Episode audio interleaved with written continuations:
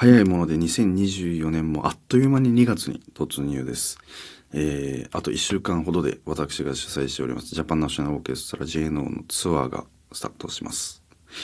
えー、今回の、えー、プログラムは、えー、ラベルのクープランの墓、えー、還元楽版から始まり、プーランク、え、ピアノと18の楽器のための、え、舞踏競争曲オーバード、そして、え、モーツァルト作曲の序曲ドン・ジョバンニ、そしてピアノ競争曲第20番、うん、ということで、えー、まあ、還元楽、え、弾き振り、え、コンチェルトですね。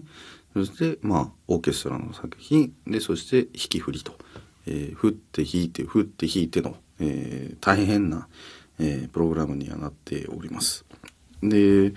この作品たちはまあ簡単に言えば、えー、フランス作品とそして、えー、モーツァルトの、えー、ウィーンのザルツブルクのオーストリアの作品になっているんですけどもまあ JNO といえばまあ金管木管楽器っていうのは素晴らしいソリストたちが揃っておりますのであの、まあ、こうみんなの個性を、えー、存分に引き出せるプログラムプログラムになっているかなと思ってますしでラーベルのクープラの墓ピアノの作品でもね、えー、とても有名で、え、ピアノ曲という印象が強いのかもしれないんですけども、まあ、今回還元楽版ということで今絶賛、えー、ピアノの方でもちょっとピアノから読みしてそれでオーケストラの方に入ってたりするんですけどあの素晴らしいえー、音の魔術師が書いた作品なので楽しんでいただけたらなと思います。そしてプーランク、えー、これも前回の放送でもお話ししましたけどこれも本当に特徴的な作品なので一見なかなか見ないような形態でのコンチェルトとなっているので室内楽的な協奏曲をまあこれ完全に室内楽なので、えー、楽しんでいただけたらなと思います。そして調整的にも合う、えー、モーツァルトの20番の競争曲意外とねこれ気づいたのが僕は練習もしてあのテレビの収録とかで弾いてたんですけどあの1楽章から3楽章までこう日本でこうちゃんと弾いたことなかったなと思って、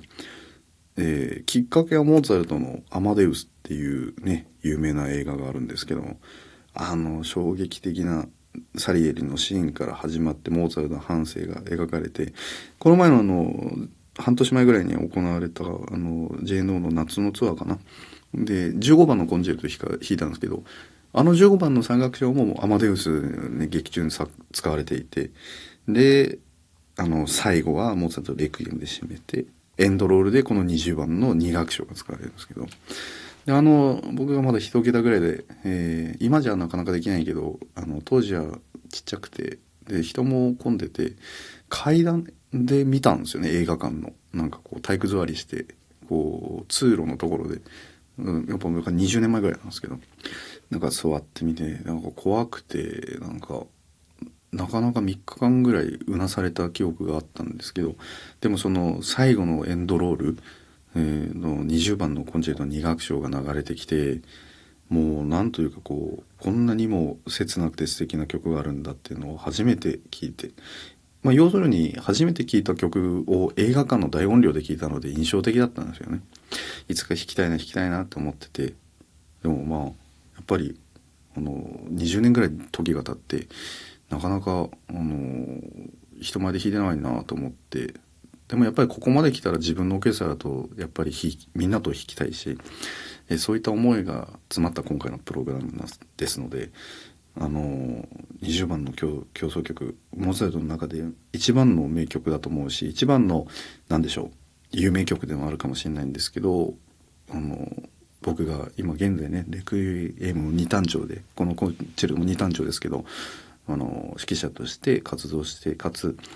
えー、ピアノ競争曲、えー、どういうふうに作るのか是非見届けてもらえたらなと思います。それからドン・ジョバンニまああれですよも言わずもがなの名曲で世界的にいろんなところで日本でもあの演奏されておりますけども、えー、今さまざまなね、えー、序曲オペラの序曲だったりそういった曲に取り組んでいて、え、ゆくゆくはオペラを視野に入れているので、まあ、今回、えーえー、マテ前回マテキやったり、え、しましたので今回ドン・ジョバンニかなということで、えー今回は、えー歌劇、ドンジョバンニ序曲より、えーカラヤン指揮、えーベルリンフィルハーモニー管弦楽団の演奏で、えーこの曲を聴いて、えーお届けたいなと思ってます。Growing sonority. 最後に1枚。えー茨城県、えーつくば市からのお便りで、ペンネーム映画のファーゴさん。最近、近所に CD の販売やレンタルを行うお店がオープンしました。今日そのお店に行ったのですが、驚いたことにレコードのレンタルもやっていました。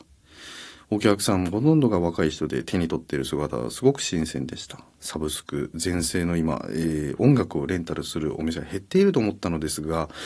レコードブームもあってこういうお店もできたのかなと思います。えー、反田さんおそらく CD 世代だとは思いますが、レコードに触れた経験ありますか？と。えー、ということをお便りですけども、そうですね。まあ、もいや、あの、触ったことはあります、もちろん。あの、うんとね、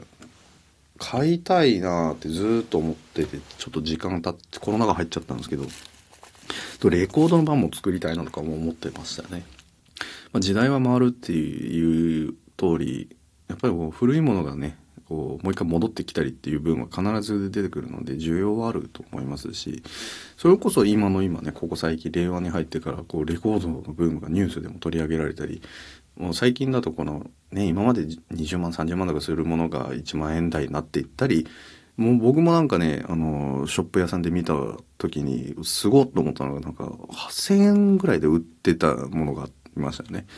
なのでまあもちろんでそれで店員さんに聞いて「8,000円でちゃんと聞けるんですか?」って言ったら失礼なんですけどそのしたらやっぱりやっぱりこう値段が高価になるにつれてスピーカーの音だったりとかその出てくる音だったりとかあの機能のせあの機能面っていうのはもっともっと上がっていくのでみたいな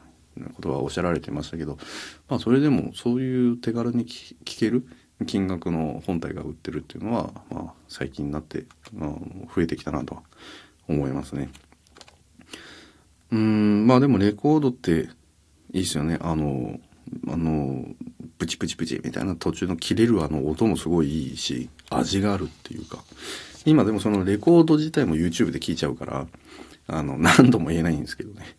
はいということでお便りありがとうございましたそれでは今日はグローイングソノリティエンディングのお時間となりました。えーツアーは2月10日から、えー始まりますので、ぜひ、えー詳しくはホームページの方を、えーチェックしてみてください。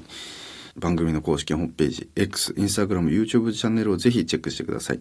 あなたからのメッセージもお待ちしております。宛先は、ソリタアットマーク MBS1179.com、SORIT アットマーク MBS1179.com、番組公式インスタグラムの DM でも受け付けております。ここまでのお相手は反田恭平でした。また来週お会いしましょう。さようなら。